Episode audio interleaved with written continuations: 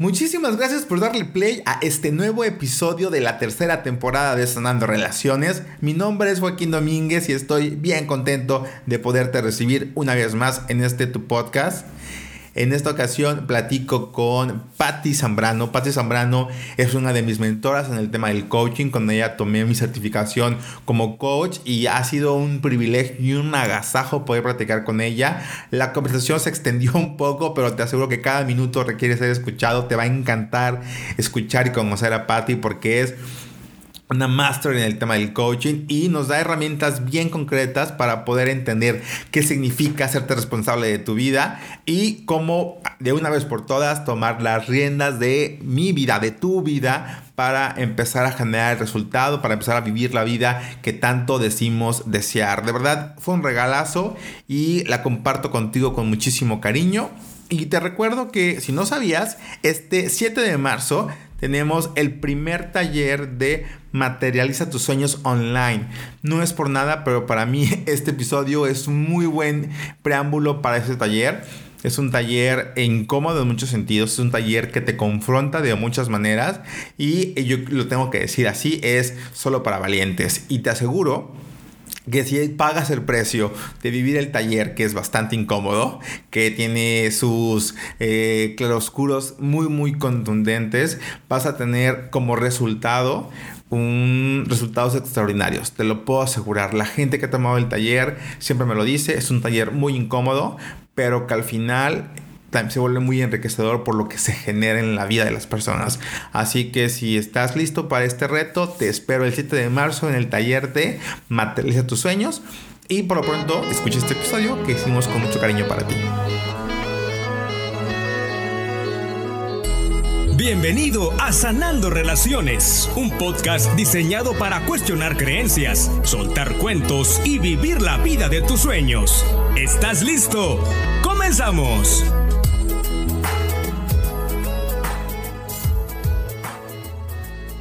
Patti Zambrano, no sabes qué gusto y qué emoción y qué delicia poder platicar contigo.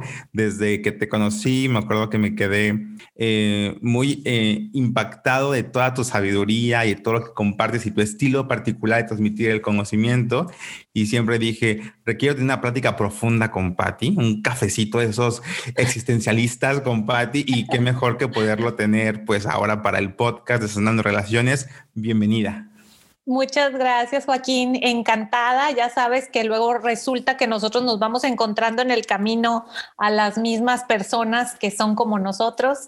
Entonces, pues sí, yo también encantada de echarme el cafecito contigo, aunque sea virtual. Aunque sea virtual y, aunque todos nos escuchen, no importa. sí, los invitamos a nuestro café. Tráiganse un café, aprovechen. Exacto. Oye, Pati, yo me acuerdo mucho de cuando te conocí, digo, para la gente que no sabe, ah, les cuento el chisme. Eh, te conocí en una certificación de coaching, justo fuiste eh, la entrenadora en ese módulo. Y algo que me impactó de ti, que me encantó de ti, es que andabas por la vida, ¿no? Con un pollito. Que el pollito se llama uno, si no me equivoco. Se llama uno, así es. Oye, cuéntame cómo nace el pollito. Mira, el pollito nace de la necesidad. Yo durante mucho tiempo de mi vida me ha encantado la enseñanza. Entonces, eh, he tenido todo tipo de alumnos y a mí me encanta hacer empatía, generar confianza con la gente, pero al mismo tiempo, pues es importante tener el auditorio como atento a lo que es realmente a lo que venimos, ¿no?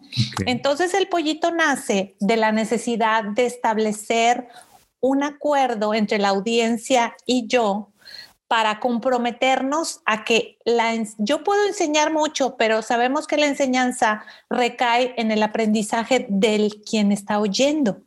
Entonces, ¿cómo le hago para que el otro se comprometa a escuchar y a quedarse con algo? Entonces, yo tengo, de hecho, estoy, es, ya tengo el libro escrito, no, lo, no me he dado tiempo para hacerlo, pero es usando ciertas metáforas eh, para el coaching. Okay. Eh, en donde yo uso personajes que son animalitos, a través de los cuales es algo lúdico, algo que te permite jugar un poquito, que te quita la barrera de la regla, del, del deber ser, porque eso es lo opuesto a lo que yo quiero. Yo quiero que la gente no tenga que, sino que quiera hacerlo. Entonces él, se me ocurrió el pollito, porque un día yo vi un pollito que los vendían en la calle, de esos pollitos que 20, 20 pesos, ¿no? Entonces yo compré uno y se me ocurrió y la primera vez que yo lo usé, no me vas a creer, pero lo usé en un entrenamiento que tuve con unos directivos de una empresa muy importante internacional aquí en Monterrey.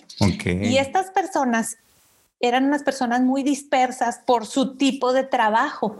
Entonces yo necesitaba que estuvieran atentos, que quisieran y que dejaran los pendientes afuera de la, de la sala donde estábamos, ¿no? Entonces traje el pollito y dije, a ver, les quiero presentar a uno y todos se sacaron de onda, ¿no? Porque imagínate si todos trajeados, todos en el industrial y la cosa, ¿no? ¿Y, ¿Y quién es uno? Les digo, pues uno se llama así porque a partir de ahora vamos a establecer un acuerdo entre ustedes y yo. Y entonces empiezo a preguntarle, ¿qué esperan ustedes que pase en estas ocho horas que vamos a estar en una capacitación? Y la gente me empieza a decir, no, pues yo quiero es, yo quiero aprender, yo quiero que sea ágil, que sea divertido, que sea significativo, que sea aplicado, algo práctico y te hacen toda una lista de cosas que quieren, ¿no? Como la lista de Navidad. Y luego les digo, ok, ¿y, y qué? Para que eso pase, ¿Qué tenemos que hacer? No, pues esto, esto y esto y esto y esto y esto y esto. Nos comprometemos a llevar a cabo esto, como por ejemplo apagar los celulares. La misma gente te lo va diciendo. Este, como por ejemplo, este no salirnos a menos que sea altamente indispensable, preguntar, no burlarnos de lo que pregunte el otro, etcétera, ¿no? Y entonces les digo, muy bien, me parece que estamos de acuerdo, sí. Y el compromiso va a ser frente a uno. Y entonces todos se quedan de que qué, porque les presento a uno. Uno es este pollito y este pollito se llama uno porque también yo quiero agregar algo. Aquí no se vale decir, es que cuando a uno le dicen tal cosa, ¿verdad? Porque estamos hablando en un estilo de lenguaje que tiene que ver quitándome la responsabilidad. O sea, no soy yo, no eres tú, es uno. Y entonces les digo, y nada más les quiero decir que uno nada más hace pío pío. Entonces uno no puede decir nada, sino yo digo que a mí me pasa cuando nosotros estamos en una junta, no cuando uno está en una junta. Uno no va a ninguna junta. Y para seguirle y honrar a uno con este acuerdo, pues el que falte a uno de estos de estas eh, acuerdos o reglas que estamos poniendo entre todos va a bailar junto con el pollito. ¿Y qué? es el baile del pollito. Y ahí salió el baile del pollito. Ese baile del pollito que tú has visto y entonces tú has bailado, ¿verdad? Porque cuando alguien llega tarde, alguien hace, le suena el teléfono, algo de lo que acordamos, entonces digo, venga para acá y lo invito a pasar al frente. Bueno, imagínate a los directivos pasando al frente y entonces le digo, a ver, y para que no digas, yo voy a bailar contigo y todos lo vamos a cantar. Y entonces empezamos pollito con una alita, pollito con otra alita y así se queda viendo de, es en serio, es en serio. Y cuando vean que yo me estoy riendo, pero estoy esperando que lo hagan, lo hacen. Entonces, ¿qué crea o qué genera esa metáfora del pollito? Genera ese compromiso de que yo estoy hablando en serio, aunque estoy de una manera relajada, de una manera empática. Todos estamos aquí poniendo lo mejor de nosotros. Y el pollito siempre lo llevo y lo pongo enfrente de mi computadora, así donde todo el mundo lo pueda ver, porque entonces el pollito les recuerda el compromiso que estamos haciendo para generar aprendizaje entre todos. Entonces, así como ese, yo tengo muchos animalitos, tengo el pollito, que a lo mejor tú te acuerdas que yo te decía, la pirañita, esa que cuando hace un coach hace una pregunta y el otro, y ves que el otro así como que eh, está pataleando ahí y algo, algo hay ahí, tú sigues preguntando, pero como una piraña que no te suelta, ¿no? Y entonces esas imágenes mentales hablando desde la programación neurolingüística, yo genero una imagen en tu mente, le hablo a tu cerebro y simplemente con ponerte el pollito, todo el mundo ya sabe que hay que apagar el celular, que estoy poniendo atención y que estoy presente. Estoy presente. Oye, a mí algo que me encantó del, pollito fue justamente su nombre, eh, porque yo no sé cómo ha sido como tu, tu proceso de responsabilidad, pero algo que recuerdo mucho de mí era justamente eso, ¿no? Cuando yo quería decir algo, yo quería decir, es que me molesta que no me escuchen o que me, molesta que no me pongan atención o me molesta que pase tal o cual cosa o alguna circunstancia es mucho más cómodo decir, es que a uno no le gusta que lo interrumpa cuando está hablando, es que a uno no le gusta que le falten al respeto, es que a uno no le gusta. Entonces es bien fácil, pues sí, dices, uno, avientas la bolita al pollito, ¿no? En este caso, y difícilmente logro o lograba tener una comunicación directa. Eh, es que no, perdón porque estoy así con muchas ideas. Es que a la hora de que nos queremos comunicar con la gente, es bien cómodo decir, es que a uno no le, a uno no le gusta que le hagan tal o cual cosa. En lugar de decir, oye, a mí me duele, a mí me lastima cuando dices o haces tal o cual cosa. Es como, no sé, este miedo a expresar el cómo yo me siento. Y lo digo en el trabajo, pero también pasa en, la casa, con, la pareja, con los más cercanos, cómo expreso con, esta responsabilidad del decir, yo no quiero esto o yo sí quiero esto, en lugar de aventar la bolita, decir, uno no quiere, a uno no le gusta, eh, no sé. Déjame, te voy a remontar un poquito. Yo tengo un amigo alemán que él es un historiador que estudia o investiga el lenguaje. Ok. Y un día que él está casado con una amiga de mi esposo y entonces un día que lo vi en una comida, yo aproveché y le dije, bueno, tú que andas por el mundo investigando estas cosas del lenguaje, cuéntame cómo nos ves a nosotros, o sea, ¿qué, qué opinas de nuestro lenguaje? Y entonces tuvimos una charla espectacular, porque me empezó a decir, me dijo, es muy interesante cómo es el español y, tiene, y cómo es el español latinoamericano, que tiene que ver desde la conquista. Y entonces él me empezó a decir, eh, ustedes usan una forma en el español que en otros lados no se usa. Por ejemplo, si tú tienes eh, aquí un celular y lo tienes así y de pronto se te cae, ¿no? Y entonces tú dices, el celular se cayó. Se cayó. Y no decimos, lo tiré o, se, me cayó. Me cayó.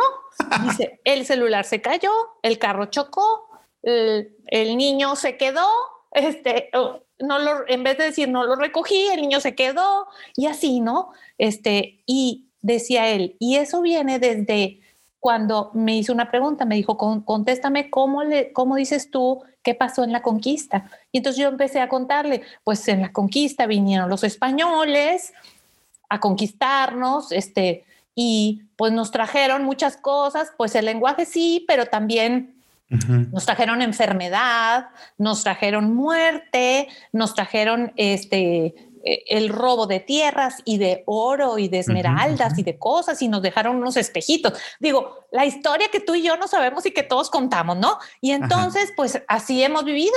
Y entonces dice, fíjate qué, qué chistoso, porque si analizamos tu sangre, tú tienes la mitad española o a lo mejor hasta más que indígena, pero todos los mexicanos nos ponemos del lado de los indígenas y hablamos como ellos vinieron, ellos nos quitaron, cuando tú también eres parte de ellos, ¿no? Entonces dice, es como ponerse a un lado de la vida y no tomar las riendas del camino de la vida. Es, a mí me pasó, dice, y ustedes siguen desde su lenguaje, que sabemos como, como, eh, como dice la ontología del lenguaje, nunca es inocente. Nunca. Y declaramos al decir esto, ¿cómo nos sentimos? Nos sentimos como alguien que ha sido conquistado y que en su poder no existe más que el servicio y no tenemos control de nada, ¿no? Yo me quedé así, con el ojo cuadrado y me dijo, ¿y sabes qué? Por ejemplo, le digo yo, bueno, pero así estamos todos y me dijo, no, he encontrado que los argentinos, cuando tú les preguntas qué pasó, con la llegada de, los españoles y ellos dicen, cuando nosotros venimos a esta tierra, nosotros trajimos, dice, y ellos están al revés, ellos se ponen del lado de los europeos. Dice, cuando si analizamos su sangre, ellos tienen la mitad de la gente de ahí, la mitad de allá, igual que ustedes, pero dice, es la concepción cultural que se hace como país. los mismos mexicanos crean esta cultura. Yo no lo entendí y ustedes siempre están para servirte, eh, por ejemplo, firman así, atentamente tuyo, no, así, cosas así. Quedo a tus órdenes. Quedo a tus órdenes, dígame usted. Por ejemplo, si yo te digo, Joaquín, tu mamá te gritaba, Joaquín, tú decías, ¿qué? ¿Qué te decía tu mamá?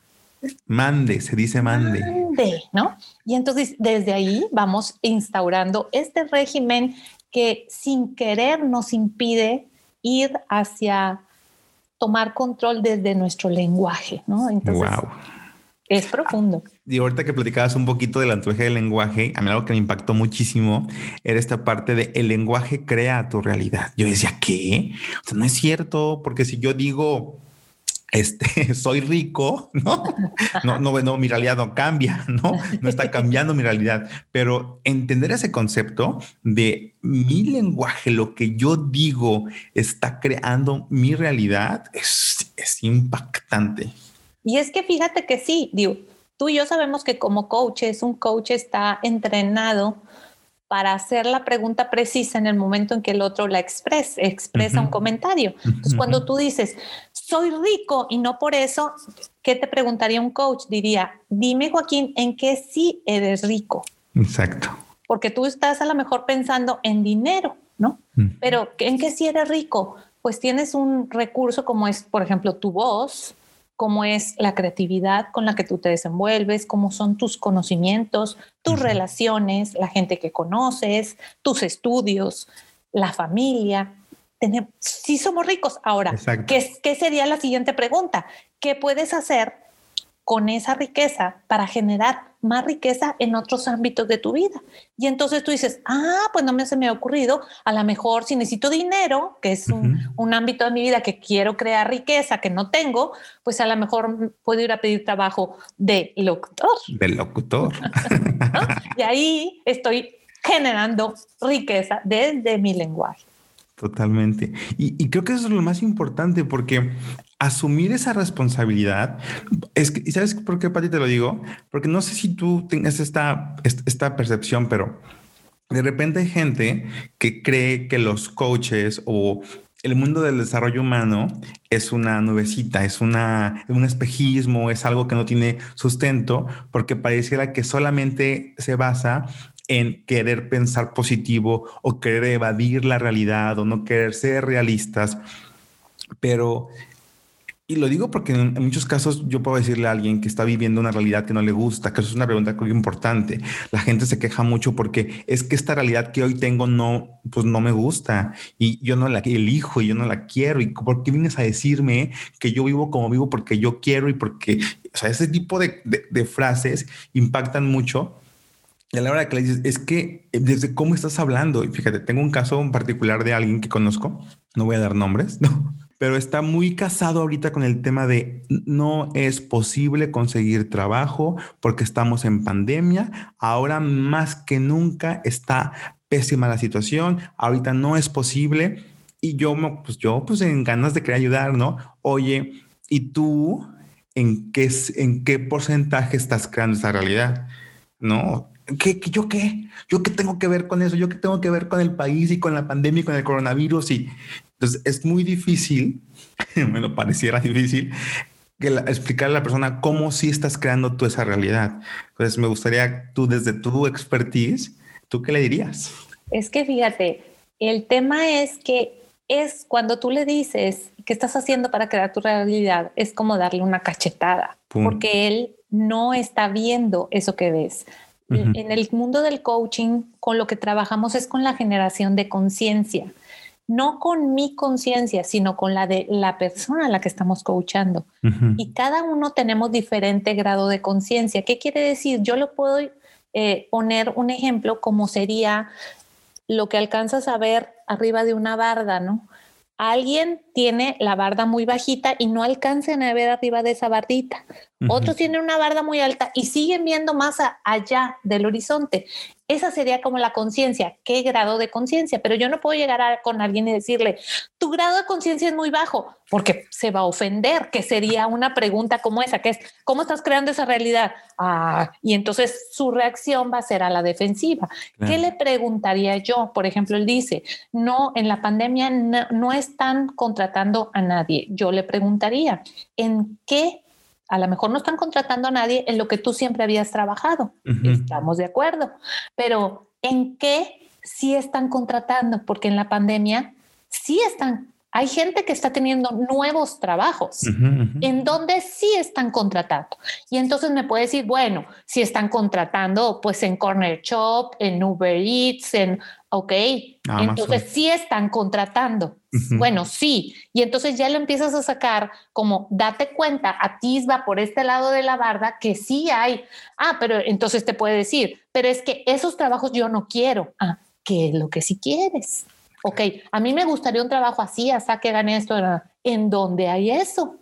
Así es, ¿qué puedes hacer para lograrlo? Y a lo mejor te dicen, no, es que para poder hacer eso yo tendría que saber computación. ¿Qué estás esperando para empezar a aprender? ¿no? O sea, el chiste es siempre estar en movimiento, es ir dando, aunque sea un paso chiquitito, hacia donde tú quieres estar. Pero déjame, déjate tú eso, Joaquín. Ahorita el tema es que la gente no sabe qué quiere. O sea, ni siquiera tiene visualizado hacia dónde se quiere mover. Cuando yo les pregunto, ¿y tú qué quieres en la vida? ¿Cómo? ¿De qué? Bueno, o sea, ¿a dónde vas? Pues tú dime. Ajá, ¿a dónde vas? Pues yo quiero ser feliz, ¿ok? ¿Y qué te hace feliz? ¿Cómo, con, ¿Cómo contemplarías tú que has llegado al grado de felicidad en donde tú quieres estar? Ay, nunca me había hecho esa pregunta tan fuerte. Pues vela pensando, porque si tú no visualizas, haz de cuenta que tu vida como un viaje y el viaje tiene varias paradas o varios paisajes por donde tú quieres pasar. Oye, yo me quiero ir por el por la vía que va con vista al mar y las palmeras, ¿no? No quiero ir viendo la montaña. Entonces, ok, ¿qué necesitas hacer para ir sentado de ese lado? Y, y comprar el boleto, escoger el asiento, bla, bla, bla. Hay cosas que tú sí puedes hacer. Estoy de acuerdo que no todo está en tu control. El tema es que todos estamos centrados en querer tener el control de todo y es cuando nos decepcionamos de, por ejemplo, yo no tengo control de la pandemia. Ok, ¿qué sí tienes control? Bueno, pues lo que sí tengo control es de mi tiempo. ¿Qué estás haciendo con tu tiempo para ahorita empezar a ver cómo el mundo cambió? Y ese es un, todo un tema.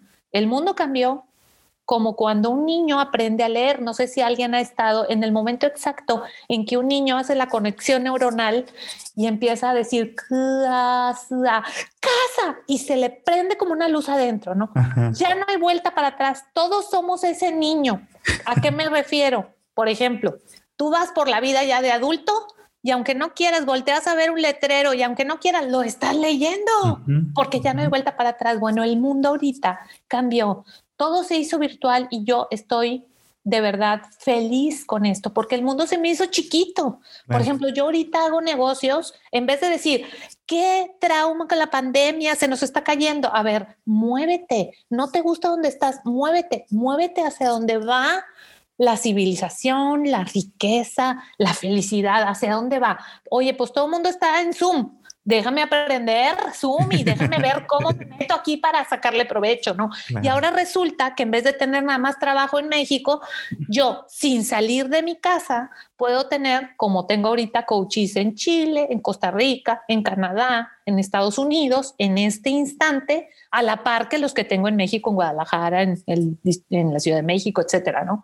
Y dices, ¡qué maravilla! Ay, pero no los puedo tocar, no puedo estar frente a frente. Pues sí, pero cuando menos tengo acceso y tenemos acceso como tú y yo, que hace cuánto que no nos veíamos. Claro.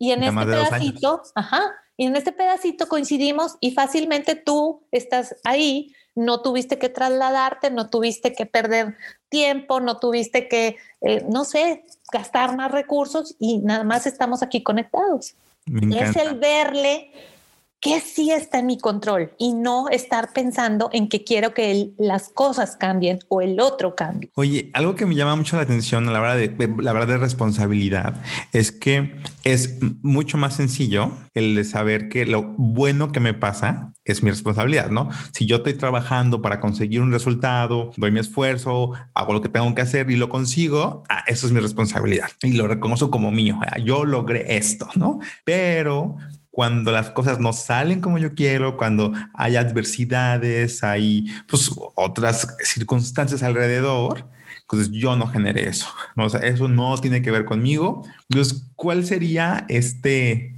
pues sí, como esta distinción para entender o para aceptar, como tú decías hace ratito, que eso que tampoco resultó, eso que tampoco me, me, gustó que se generara en mi vida, también es parte de mi responsabilidad. Es que fíjate, en esto que te estoy yo diciendo, es súper importante darnos cuenta en dónde estamos parados, digamos así, en la vida. Nosotros cuando somos pequeños dependemos en todo de los papás. ¿No? El papá decide en qué escuela vas a ir, el papá decide si te lleva al dentista o no, el papá decide si te inscribe en una clase de inglés o no. Entonces muchas cosas no están en nuestro control. Pero conforme vamos creciendo, el objetivo de un padre es hacerte independiente en el menor tiempo posible. El tema es que muchas personas nos quedamos en esa etapa infantil y no queremos hacernos responsables porque es cómodo no movernos y estar, tú, un niño no se preocupa si va, qué va a comer, si va a haber comida o no, si va a haber vestidos, si, qué va a ser de grande, pues él lo tiene como un sueño, pero en el momento en que empezamos a tomar responsabilidad y empiezas a darte cuenta que las cosas, aunque haya varios hermanos, cada hermano es responsable del camino que va a tener y si te fijas hay unos en la misma familia, unos hermanos más exitosos en unos ámbitos, otros más exitosos en otros. ¿Qué hicieron? Pues fueron caminando hacia allá. Entonces, el objetivo es darnos cuenta que conforme vamos creciendo, le vamos quitando como las riendas de nuestra vida a los papás y empiezo yo a hacerme cargo de dirigir ese caballo, esa carreta o lo que yo tenga hacia donde yo quiero ir y no hacia donde ellos me lleven. Pero es como cuando te subes en el metro en la Ciudad de México en hora pico, ¿no? Te, te bajan. Yo una vez iba así, o sea, mis pies no tocaban el piso, entonces ¡uh! me bajaron y yo tuve que volverme a subir, ¿no? Claro. Hay cosas que no dependen de nosotros, como ahorita la pandemia. Pues sí, me bajaron de la vida que yo tenía y de pronto estoy aquí. Ahora, ok, eso pasó muy bien. ¿Y qué vas a hacer con esto? ¿Qué sí está en tu control? Por eso te digo, y para mí el control es como, ¿qué, qué riendas sí puedes jalar tú? Y hay muchas riendas que no estamos jalando, las estamos dejando a la deriva y después no nos gusta hacia donde se fue el caballo y dices, ¿por qué estoy aquí? Pues porque no jalaste la rienda para no irte para el barranco, ¿verdad? Estoy a punto de caerme y ¿qué me llevó hasta aquí? ¿Qué estás haciendo para eso? Y ahí hay muchas eh, anécdotas que yo he vivido desde muy niña. Yo soy la mayor de mi casa y también tiene, influye mucho el número de hijo que eres, porque como que los papás más jóvenes pues se recargan más en ti o te hacen más partícipe y a los más chiquitos ya nadie les pregunta, ¿no? Ahí van en la bola. Entonces, cuando yo era muy niña, me acuerdo que mi abuelita eh, estaba enferma y tenía como cinco años con tanque de oxígeno en cama. Tenía una enfermedad en el corazón. Y un día me acuerdo que mi mamá nos llevó a mis hermanos y a mí a ver a mi abuelita y dijo, quédense fuera porque ahorita yo tengo que hablar con mi mamá y nosotros nos quedamos afuera jugando. Pero pues yo quería oír qué estaban diciendo los grandes, ¿verdad? Y entonces yo empecé a oír ahí por la puerta a ver qué, de qué están hablando, por qué no podíamos estar nosotros ahí, ¿no? Y me acuerdo que mi mamá le dijo a mi abuelita, empezó a llorar, es que estoy pasando por una situación muy difícil, este, mi esposo, o sea, mi papá, se quedó sin trabajo y con cinco niños, ¿qué vamos a hacer? Este, eh, estoy bien preocupada porque a lo mejor no vamos a poder pagar la escuela de, de los niños y los uniformes ya vienen. Y yo me acuerdo que yo a mi abuelita siempre la había oído súper linda, nos contaba cuentos, era la persona más dulce y amable con nosotros. Me acuerdo que empecé a conocer una voz de mi abuelita que le dijo, óyeme, no, a mí no me vas a venir a decir en mi cara que tú no puedes. Fíjate bien lo que viví yo. Yo viví en la época de la Segunda Guerra Mundial con un esposo extranjero oriental, porque mi abuelito era chino, con un esposo extranjero oriental donde el enemigo eran los orientales, que se queda ciego con cinco hijos, cuando las mujeres no podíamos estudiar. Yo de una casa donde mi papá falleció y me quedé sin nada, siendo una niña rica, culta, que hablaba francés y quién sabe qué, de pronto me veo con un esposo de otro país que era muy próspero y al quedarse ciego, se queda sin nada porque los socios lo dejan en la calle, con cinco hijos, con una segunda guerra mundial a cuestas, y me vienes a decir a mí que tú no puedes. Cuando yo saqué a estos cinco hijos de este esposo adelante, sin estudios, y tú tienes estudios, tienes un esposo con todas sus facultades mentales perfectas, con vista, con todo, tienes hijos que están sanos, vives en un país que no está en guerra y me dices que no puedes. Eso es lo que me estás viniendo a decir. Yo me acuerdo que yo me súper asusté porque dije, nunca había oído que a mi mamá nadie la regañara, y menos su mamá, ¿no? Mi mamá hace cuenta que se dijo, tienes razón, salió de ahí, vámonos, y nos fuimos y empezaron a ver qué iban a hacer y ahí fue cuando mi papá y mi mamá empezaron a crear su propio negocio. Y a partir de ahí, hace cuenta que mi familia repuntó y se fue mm, maravillosamente espectacular, así, a todo lo que da en muchas cosas. ¿Qué me queda a mí? Cuando yo me enfrento a situaciones donde yo digo y que me he enfrentado, ay, pero es que cómo nos pasó esto, cómo fue esta situación, qué vamos a hacer, Dios mío, no, cómo le vamos a hacer. Por ejemplo, yo te cuento algo. Yo durante, yo eh, di clases, tenía un consultorio, yo soy odontóloga, tenía un consultorio, daba clases en el TEC, me iba muy bien. Cuando me embarazo de mi primer hijo, dije, claro que yo puedo con todo, por supuesto. Nace el niño y por azares del destino, unas situaciones donde la persona que lo estaba cuidando una noche se lleva mi carro, lo choca, al niño lo deja en quién sabe dónde. Yo dije, ¿cómo? ¿Qué estoy haciendo? Me quedo yo con mi hijo, nace el otro, nace el otro, o sea, tengo tres hijos en cuatro años. Diez años yo estuve totalmente cuidando a esos tres diablillos, digámoslo así, siendo su maestra particular, puede ser. Y cuando llegó una crisis que fue hace muchos años, que fue hace como, que te diré? 20 años, este, de pronto nos encontramos en una situación muy adversa de, haz de cuenta mi mamá, no sé si voy a tener para pagar el colegio a mis hijos, no sé si nos vamos a quedar sin la casa que estamos pagando, vendimos un carro, ¿qué más podemos hacer? Y yo veía la situación muy difícil eh, imagínense, mi esposo toda la vida se ha dedicado a bienes raíces y en ese momento totalmente colapsada esa, esa situación. Y en ese momento me acordé yo de esa, ¿qué diría mi mamá y mi abuelita? ¿Qué me dirían? ¿No? Y me acordé de, ¿qué? ¿Me estás diciendo que tú no puedes, una persona estudiada, donde no hay guerra, donde dije, ¿qué estoy haciendo? Y en ese momento fue cuando yo empecé a buscar activamente cómo podía aportar económicamente, que en ese momento era lo que se necesitaba en mi familia. Y, y yo tenía una creencia, es que a esta edad que yo tengo, para entonces yo tenía 40 años y creía que yo era una viejita. Ay, Dios mío, ¿quién me va a contratar a los 40 años? Nadie va a querer. Y más porque yo tengo 10 años de estar nada más con niños, bla, bla, bla. Puros cuentos chinos que te cuenta uno acá para justificarse estar dependiendo y queriendo que venga un papá a rescatarte. Y que puede ser un papá como puede ser un esposo, una esposa, como puede ser eh, un, presidente, como puede ser, eh, no sé, ¿no? Que, te saques la lotería, sacarte la casa del té, no sé, estás esperando que alguien afuera te ayude. Y en ese momento dije yo, ¿qué puedo hacer? Y empecé activamente a ver cómo podía yo generar esa riqueza desde lo que sí tenía. Y heme aquí, a partir de ahí, fabulosamente, la vida me ha presentado muchos desafíos que yo he tomado y me ha llevado a grandes y maravillosas cosas. Estás escuchando Sanando Relaciones, un podcast de Joaquín Domer. Continuamos. Lo tengo que preguntar porque la gente no te está viendo, ¿no? Pero te lo tengo que preguntar. ¿Cómo se siente asumir la responsabilidad? Mira, es físicamente es un cosquilleo que sientes por dentro, que puede ser como en el estómago, como en el pecho, como empiezas a respirar más agitado, te empieza a emocionar, pero al mismo tiempo te da miedo. Si alguien cree que para ir hacia adelante necesitas no tener miedo, está en el error. Porque la persona valiente no es que no tiene miedo.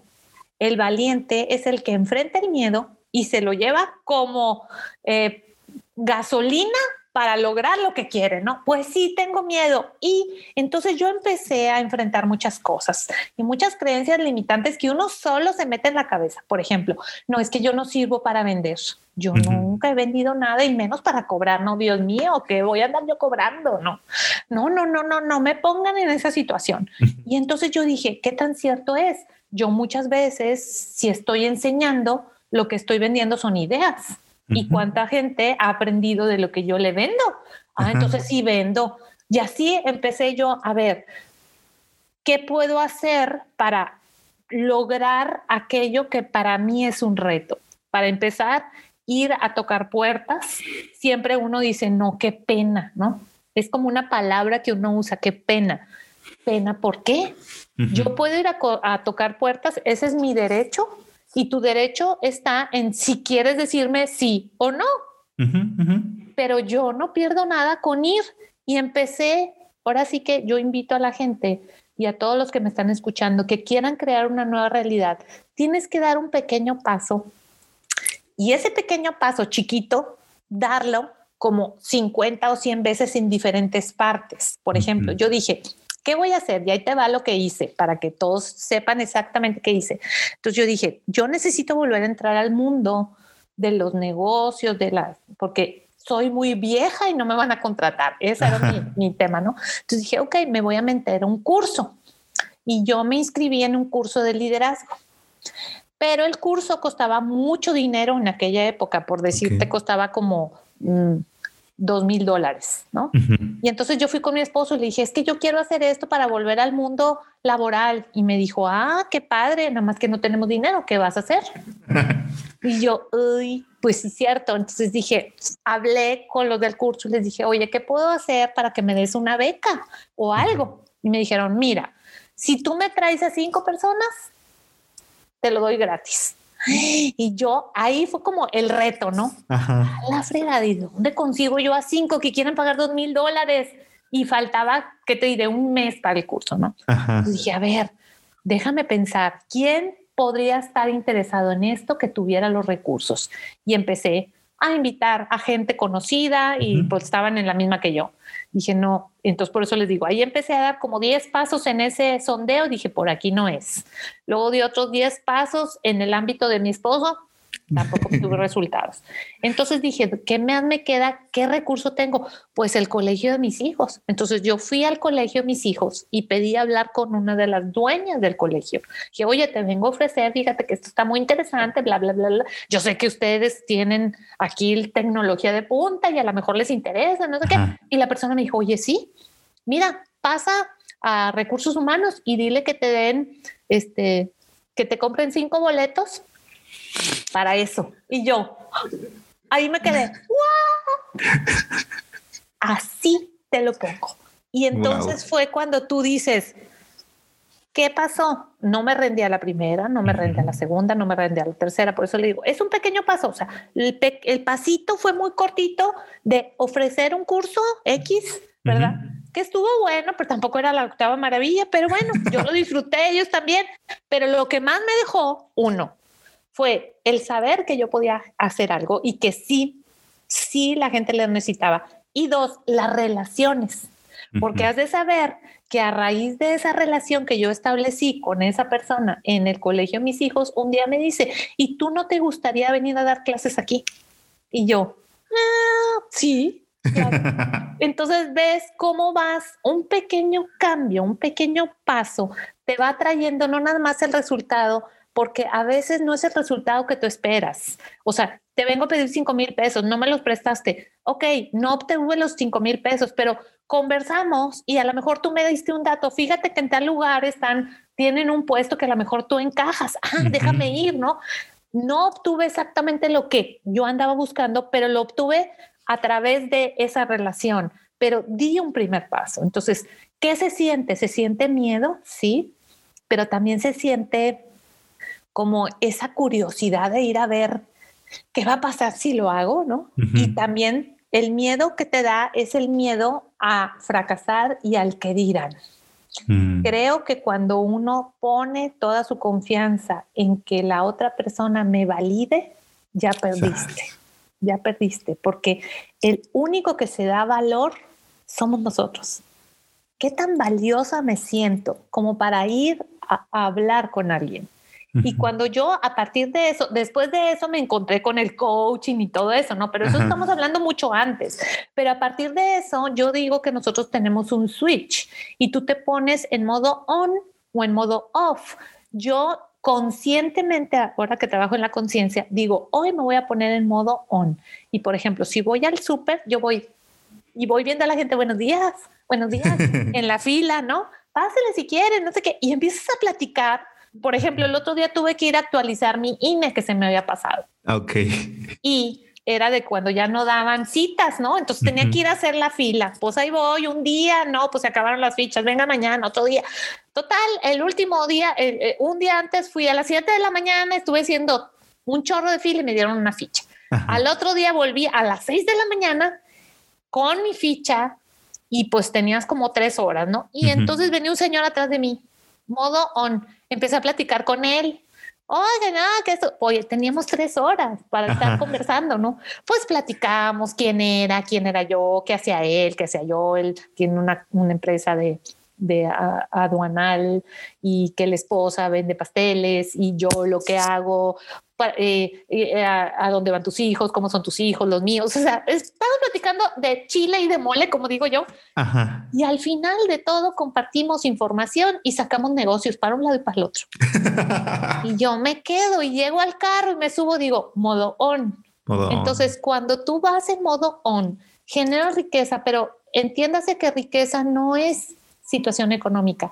Para mí riqueza es crecimiento, es avance es tomar de la vida lo que la vida te ofrece.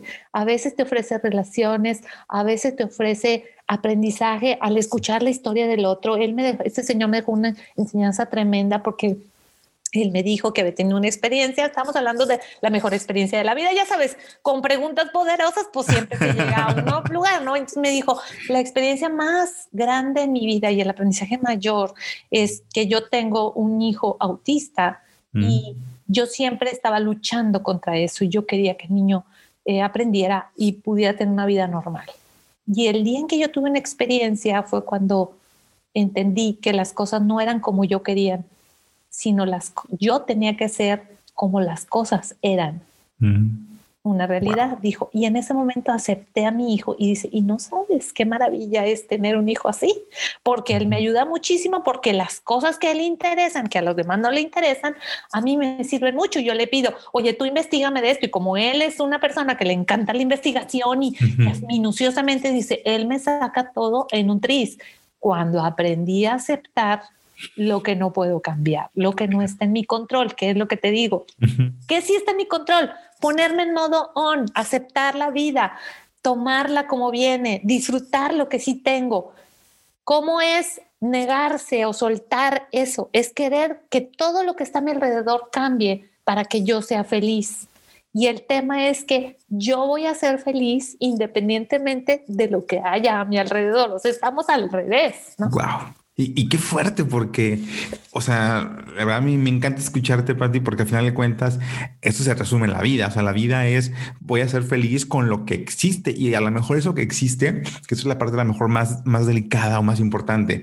A lo mejor lo que existe, lo que hay, no es lo que más me gusta, no es lo que yo más quiero, pero es lo que hay. Entonces tengo dos opciones me enojo, me resisto porque esto que existe no es como yo quisiera o lo abrazo, lo acepto y me pregunto que si está en mi control para sentirme bien, que si está en mi control para sentirme bien, que si está en mi control para aceptar esto y que no me afecte en mi propia felicidad. Y ese creo que es el reto más importante. Así es, es que partimos de una premisa mal planteada, donde la vida es para ser feliz, pero nosotros creemos que porque todo tiene que estar bonito, no va a haber ninguna muerte, no va a haber ningún periodo oscuro, no va a haber ninguna carencia, ninguna enfermedad. Y realmente, ¿quién dijo? O sea, la vida tiene sus claroscuros, como por ejemplo yo ahorita he tenido este, como 16 horas sin luz en mi casa. Ok. Y pasar, mi casa se congeló, o sea, porque estaba el hielo, yo vivo en una montaña, entonces estábamos fríísimos, todos congelados. y eso es algo que no está en tu control y voy a enojarme, voy a estar molesta, voy a... ¿Como para qué? A raíz de eso, el tema es, ¿y esto cómo me sirve a mí para crecer? Esa es la pregunta que nos tenemos que hacer.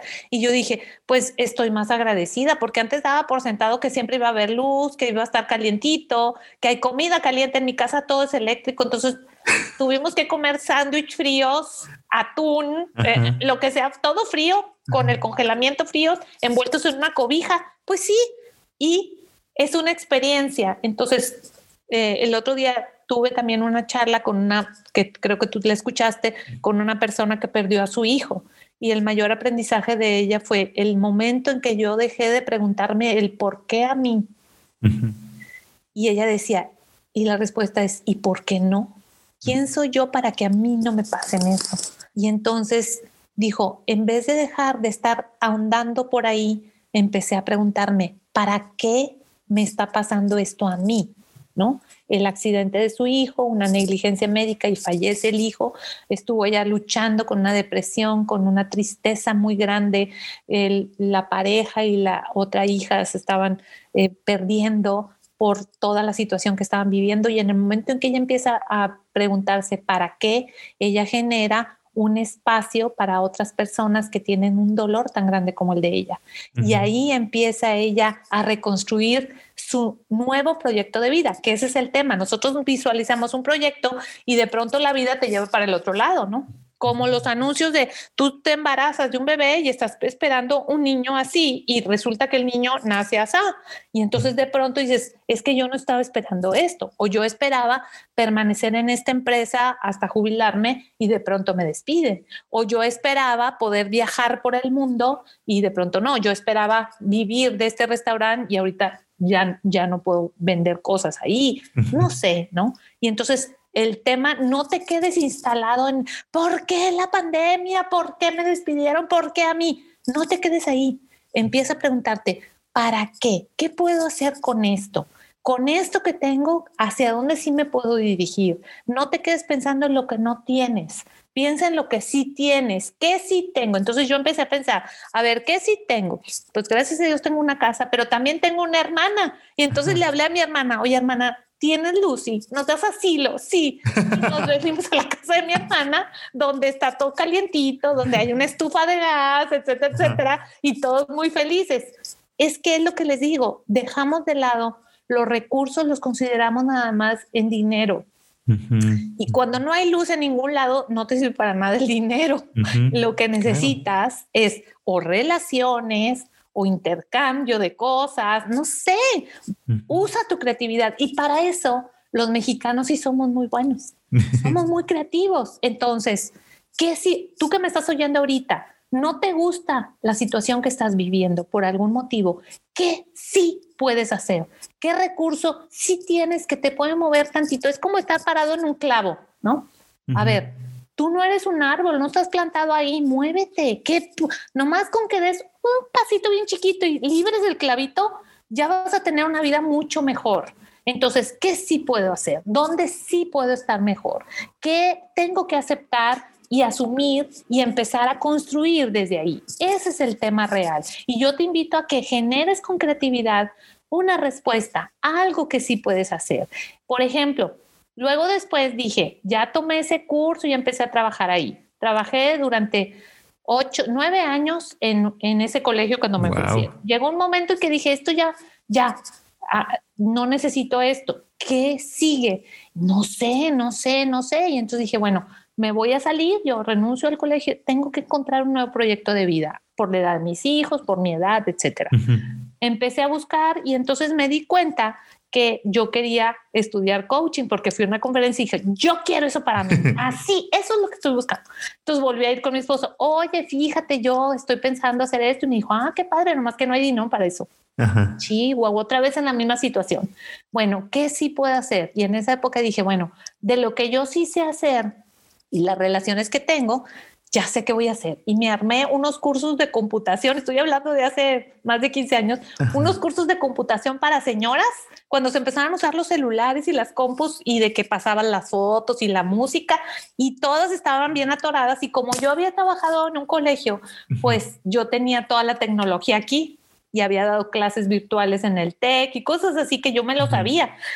Y empecé a organizar un curso, 10 señoras, todas pagaron el curso con ese dinero pagué el módulo 1 de la certificación en coaching. Siguiente curso de computación, otras amigas. Y entonces tú dices, ¿qué? ¿Así lo pagué? ¿Así lo pagué? Que si tienes una cosa muy sencilla, algo yo sabía hacer, usar un correo, pasar una foto, ellas no, dale por ahí. Ahorita yo les pregunto al auditorio, ¿qué tú sí puedes hacer? ¿Sabes hacer eh, cocinar? ¿Sabes tejer?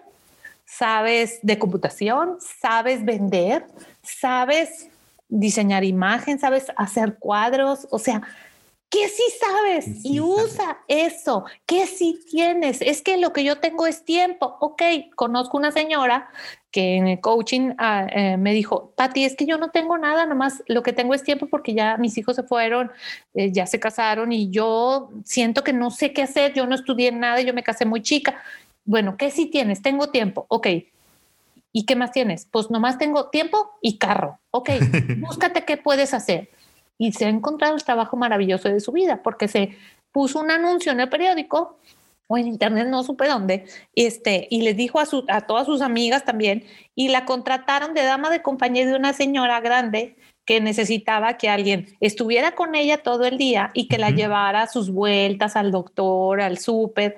Dice, oye, qué maravilla, haz de cuenta que estoy con una persona que podía ser mi mamá, me la paso maravilloso con ella platicando, es una mujer culta, esto, vamos a los lugares donde yo normalmente voy, o sea, al dentista, al súper, no sé qué, y me pagan por eso, o sea, estoy ocupada, estoy feliz. Señora, si alguien está oyendo, ay, no, es que yo no sé hacer nada. A ver, que sí sabe hacer, que sí tiene, con todo, todo, todo, no me digan, no hay una persona que no pueda hacer algo hoy. Proponte algo, una cosa que mejore tu vida. Ahora, puede ser que no sea a nivel económico, puede ser quiero mejorar mi salud, ok, pero es que yo, yo te digo yo, yo caminaba, corría 100 metros y me bajaba la presión y me desmayaba. Así, para que tengan una idea, ¿no? Y yo dije, a ver, ¿y cómo empieza un maratonista? Pues por caminar 100 metros, 500 metros. Ahorita yo todos los días camino 7 kilómetros así a paso rápido y nomás no corro porque no me quiero ah, lastimar las rodillas, pero no empecé haciendo eso. Empecé caminando dos cuadras y me regresaba, luego tres cuadras y me regresaba, ¿no? Salud. Puede ser en relaciones, es que yo no me hablo con mi hermana, con mi esposo, con mi hijo. Haz un paso que te acerque, mándales una, un pastel, llévales unas empanadas, mándales un mensaje de WhatsApp y di, estoy oyendo a una persona, Pati Zambrano, que me dijo que hiciera esto, écheme a mí la culpa, pero haga algo. ¿Qué más quieres? Es que yo no he aprendido nada. Ahorita están todos los cursos gratis online. Vaya y busque algo gratis y aprenda algo nuevo. A mí un maestro de la prepa me enseñó mucho y me dijo, yo iba a estudiar odontología, entonces se suponía que iba a ser el bachillerato médico y me dijo, no lo hagas métete otra cosa que no sea el ámbito en el que te vas a dedicar toda la vida, porque esas otras cosas que están alrededor son las que al final te van a sacar en momentos difíciles. Eso me dijo. Y entonces yo ahí me metí a matemáticas y estadística y luego en la vida yo he estudiado un chorro de cosas, tú sabes, yo sé risoterapia, yo sé desarrollo de habilidades del pensamiento, yo sé coaching, yo he estudiado una maestría en educación, sé de cognición y las neurociencias, sé de eh, sé tejer, ahora estoy aprendiendo cocina, este pinto, eh, etcétera. Y dices, ¿y eso cómo te ha servido? Uy, no tienes una idea. Sé computación, ahí saqué la certificación. Luego, entonces, todo lo que tú puedas aprender, no tienes idea cuándo te va a servir. Fui maestra de oratoria, de poesía, maestra de español, que ahora con lo del lenguaje me sirve demasiado. ¿Me, entienden? O sea, la vida, como yo digo, es un cuadro lleno de píxeles. Cada píxel tiene un color distinto. pero si a un cuadro le falta un píxel, se nota, aunque sea bien pequeñito. Entonces, llena tu vida de muchos ámbitos, hazla rica en experiencias de todo tipo. Aprende de la naturaleza, aprende de botánica, aprende de artes, aprende de música, escucha diferente estilo de música y ve cuál te gusta y cuál no. Si oyes siempre la misma canción, pues nunca vas a poder, como el que prueba nada más siempre las hamburguesas y nunca se dio la oportunidad de probar otro estilo de comida, a lo mejor te gusta, no sabes, a lo mejor creas una nueva hamburguesa entre hamburguesa mexicana con hindú, no sé, cosísima, X, ¿no? Con curry o lo que sea, ¿no? Entonces, yo invito a la gente, no te que si tú te quedas en el mismo lugar, la vida te está viviendo a ti. La vida, tú soltaste las riendas y te está llevando a un lugar y a lo mejor no te va a gustar a donde te lleva. Entonces, toma la rienda y di, hoy, ¿qué voy a hacer? Por eso yo les digo que yo siempre tengo un letrerito en mi casa que dice, hoy yo voy a enamorar el día. ¿Qué es enamorar un día? Yo hoy le voy a sacar lo mejor. Es como cuando yo enamoro a alguien, esta persona me da lo mejor de sí. Bueno, yo voy a enamorar el día. ¿Cómo le voy a sacar jugo a este nuevo día? A este día que tengo hoy es un recurso en mi vida. ¿Qué sí puedo hacer? Si no, pregúntale a alguien que esté postrado en una cama, ¿qué haría con un día como hoy? Y él te diría 25 cosas, iría a visitar a aquel, le pediría perdón al otro, inventaría tal cosa, terminaría el libro, así. Hágalo, hágalo no se quede ahí lamentándose, lamiéndose las heridas. Ay, es que esto no pasó. Ay, pero ¿por qué no fue así? Ay, pero no funcionó. Pues no funcionó como una maestra me enseñó. ¿Te das cuenta que algo no fue? Asúmelo, aprende de lo que pasó, resuélvelo y a lo que sigue. Y lo que sigue. Oye, puse un puesto de tacos, pero pues no vino nadie porque se nos vino la helada y me quedé sin la inversión que hice y ya no pude. Ok, asúmelo, ya, eso no está. Aprende de ello, ¿qué aprendiste de ahí, qué aprendizaje te deja para futuro. Resuelve la situación y a lo que sigue. Pero si te quedas ahí es que porque yo quería que eso funcionara, era lo único, pues no. Ahí nos quedamos por siempre. Me encanta, te digo, la verdad es que me encantó porque al final yo te iba a preguntar justamente eso, como que qué hábitos puedo comenzar a trabajar y creo que nos dijiste un chorro de opciones, pero al final del día creo que ese es el, punto más importante. Si yo de verdad quiero asumir la responsabilidad que implica vivir mi vida, es es ponerme en acción y siento que se nos olvida eso. Tardamos la gente, uno, ah, uno, las personas, como decimos la gente, yo tardo. Me tardo mucho, me tardo, a veces aquí aplicando lo aprendido. Me tardo mucho en aceptar las cosas. Entonces, el tiempo que me tarde en aceptar que algo no fue, no pasó, no, no me dio el resultado que yo esperaba. El tiempo que yo me tarde en aceptar eso es el tiempo que dejo de vivir mi vida, de hacerme responsable y de, pues sí, de volver a tomar el control. Entonces, me imagino a un, a un capitán de un barco, ¿no? Que se equivoca porque se, equivocaron y en lugar de agarrar el timón se va atrás. Ay, mira, eh, ahí nos equivocamos. Mira, ahí está el, y, el, y el barco dónde está, ¿no? Como sin, sin quien lo controles de el tiempo que yo me tarde en asumir que algo no es como yo quisiera o no es como yo quería, es el tiempo que voy a dejar de vivir mi vida. Entonces, la pregunta que le quiero hacer a la gente es, ¿tú cuánto tiempo llevas sin hacerte responsable de tu vida? ¿Qué puedes hacer? ¿Qué sí puedes hacer? Es que hay una pregunta. Nosotros queremos que la vida nos dé. Y la vida está para que nosotros le demos. Entonces, el chiste es, ¿qué le puedo yo aportar hoy a la vida, a mi día? Por eso te digo que tienes que convertirte en alguien que tenga mucha variedad para poderle dar diferentes cosas. Sea una persona que conviértete en una persona que todos quieran tener cerca, que tengas una buena charla, que tengas conocimientos, que tengas salud, que tengas buenas experiencias, que tengas opciones. Acuérdense que el, el tener más de una opción es lo que andamos buscando en la vida. ¿Qué más puedo hacer? ¿Qué sí puedo hacer? Y no quedarme viendo hacia atrás lo que no pudo ser, sino qué es lo que hoy, ok, eso no pudo ser y dime las otras 99 cosas que sí pueden ser hoy, ¿no? Hoy puede ser un buen día, hoy puede ser porque cada día es la nueva oportunidad de crear lo que tú esperas. ¿Qué quieres? ¿Quieres una nueva relación? ¿Qué estás haciendo con la que tienes? ¿La diste por terminada? ¿La puedes mejorar? ¿Tienes que perdonar algo? ¿Hablar algo? Habla. Ahora sí que somos personas o seres humanos que se construyen con el lenguaje. Genera las conversaciones que necesites generar. Pero el tema es que no queremos entrar a conversaciones difíciles y nos damos un paso para atrás, ¿no? La primera conversación que tienes que tener es contigo mismo. ¿Qué sí puedo hacer? ¿Cómo puedo yo tener más variedad en mi vida? ¿Qué paso puedo dar hoy que me acerque a un lugar mejor para mí en cualquier ámbito de la vida? Entonces, no te quedes donde estás. Si después de esta charla no sales con una acción específica que me voy a proponer hacer tal, perdiste una hora de tu tiempo y te tengo una noticia, el tiempo es el único recurso no renovable, así es, que no la desperdicies, úsala. Dime una acción, me encantaría que anotaras en este momento algo que hoy voy a hacer, algo que no he hecho hasta ahora. Y les voy a dejar un tip.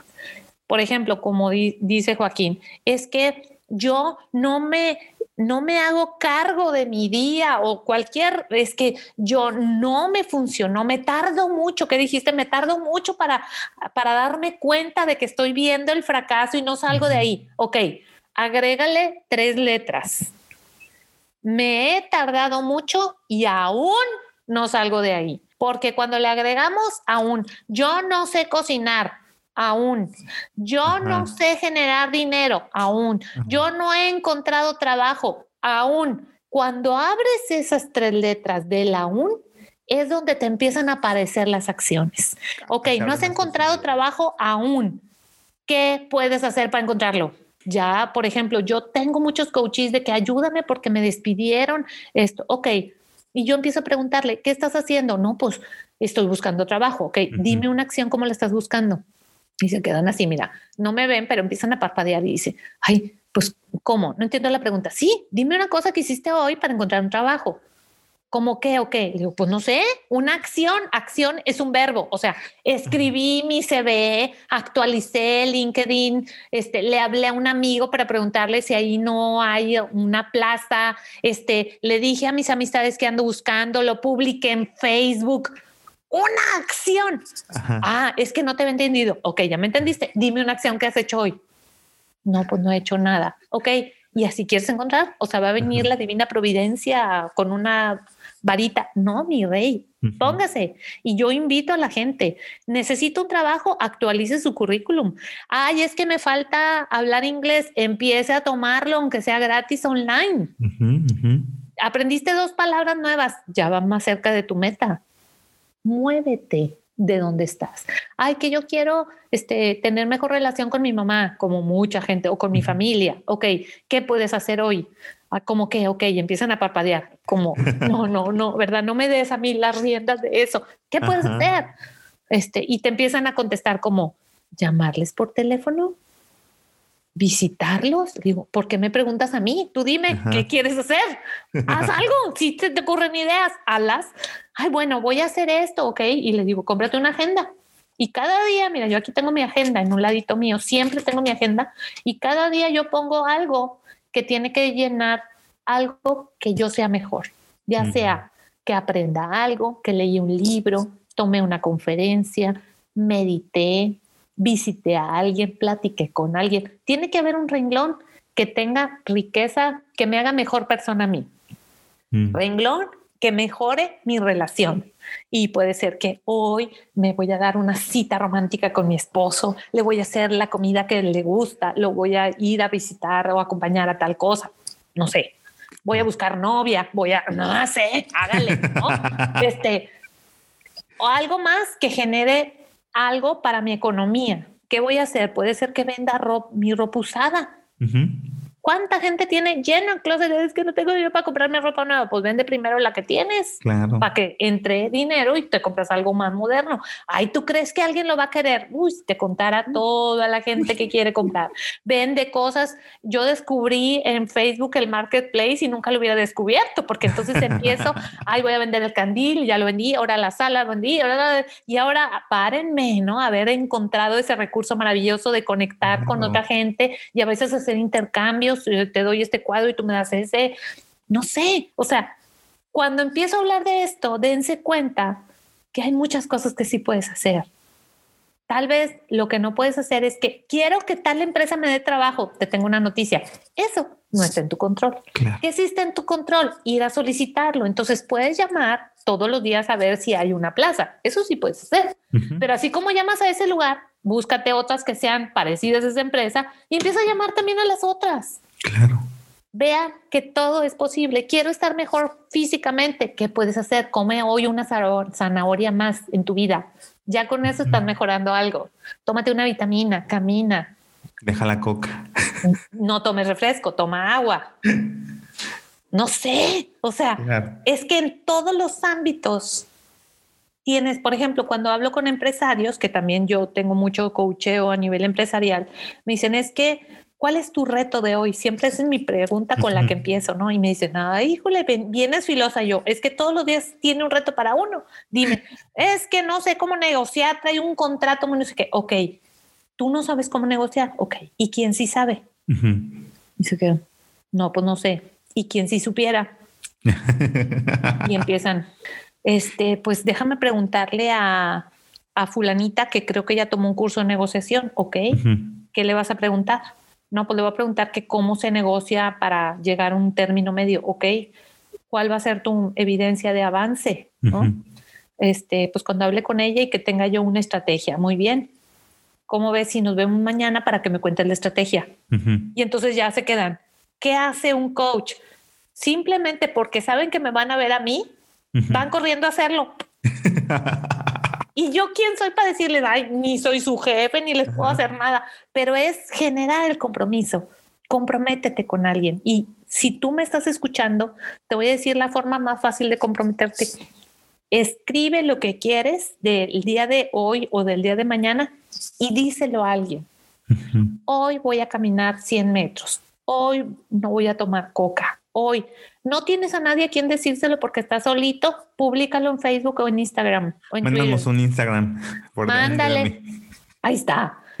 Simplemente con decirle a alguien, hacerle partícipe a alguien la acción que tú quieres tener, te lleva hacia ella. Y si no te lleva, a lo mejor la otra persona te puede ser un recurso que te ayude y te acerque. Por ejemplo, yo le digo a alguien, es que, que fíjate que ando buscando trabajo. Este, hoy voy a actualizar mi CV ¿Tú sabes cómo se actualiza? Ah, pues mira, yo lo que sé es que ahora le tienes que poner esto, esto, esto. Ah, muy bien. Pero esta conversación que yo la compartí contigo me ayudó, lo actualicé, pero luego quedé en la mente tuya. Ay, Pati anda buscando. Oye, acá, ella, se genera el cambio. Y como decía Einstein, locura es pensar que siguiendo haciendo lo mismo voy a obtener un resultado diferente. ¿Qué vas a hacer hoy para que tu vida sea mejor? Esa es la pregunta. La, la pregunta. La pregunta. Pati, no sabes qué delicia escucharte. Estoy, la gente no me puede ver, pero estoy sonriendo nada más de poderte escuchar, de poder. Sí, de verdad, estoy muy contento por esta conversación y nos invita realmente, o quien, quien estuvo aquí, como decías, este tiempo escuchando y no se ha dado cuenta que la responsabilidad de su vida está en sus manos y poder generar el resultado que quieren es exclusivamente su responsabilidad y está dentro de su poder, pues yo no sé qué hicieron en ese tiempo, pero de verdad, gracias por este regalo. Me siento bien contento de haberte escuchado. Me dejas con mucho trabajo, muchas cosas que hacer y que practicar, pero sobre todo me dejas inspirado a, tomar las riendas de mi vida y a construir la realidad que quiero para ella. Muchas gracias por pues, eso. Qué bueno, me da mucho gusto. Y al que no lo deje así, lo voy a poner a bailar el pollito. ¿Eh? Entonces, eh, yo siempre digo que esta interacción siempre nos tiene que dejar algo para ser mejores personas, porque tu vida está dejando una huella y pregúntate hacia dónde al voltear hacia atrás, qué huella estoy dejando, hacia dónde la estoy dirigiendo y los que vienen atrás de mí, a dónde los estoy llevando. Entonces, pues un placer que me hayas invitado, encantada de estar aquí contigo y pues ojalá que te escriban muchos este, mensajes y podamos tener respuestas y acciones muy concretas de avance en las personas. Estaría increíble. Pati, si la gente quiere contactarte, saber más de ti, ¿dónde te pueden encontrar para que te busquen también? Claro que sí. Mira, yo tengo una empresa que se llama Paz Consulting, Paz de Patricia Zambrano, Paz Consulting.mx en Facebook. En, Instagram soy eh, Patti Zambrano Sánchez con una T y Patti Zambrano Sánchez. En Twitter es arroba Patti Zambrano. Este, igual en Facebook, Patti Zambrano.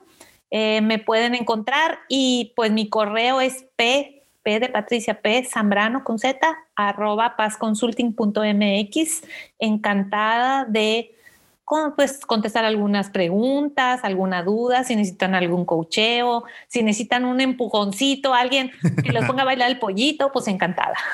Muchas gracias, Pati. De todas maneras, para toda la gente que quiera saber más de Pati, voy a dejar en la descripción del episodio todos tus datos para que te encuentres más fácilmente. Y de verdad, Pati, gracias por aceptar la invitación. Me encantó platicar contigo y espero que no sea ni la primera ni la última vez que te tengamos por acá. Ojalá que sea así. Gracias. Y pues aprovecho también para despedirme. Gracias a ti por ser parte de este despertar de la conciencia. Te recuerdo que puedes encontrarme en arroba Joaquín Domer. Es Joaquín D-O-M-H-E-R. Y también puedes seguir el Instagram de Sanando Relaciones en arroba Sanando Relaciones. Te mando un fuerte abrazo de corazón a corazón y nos vemos la próxima semana en un episodio más de Sanando Relaciones. Gracias por elegir vivir la vida de tus sueños. Esto fue Sanando Relaciones.